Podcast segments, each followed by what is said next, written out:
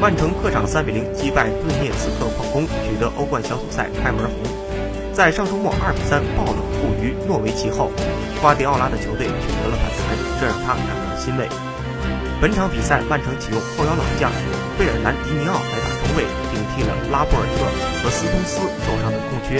瓜迪奥拉认为巴西人的经验起了很好的作用，也有其他人可以打这个位置，但我认为贝尔南迪尼奥是一个，个令人惊叹的家伙。他非常有经验，也很有性格。在更衣室里，他说的话是队友们乐意遵从的。他很重要。本周六，曼城将在英超联赛中主场对阵沃特福德。瓜迪奥拉和球员们希望能在联赛中重回正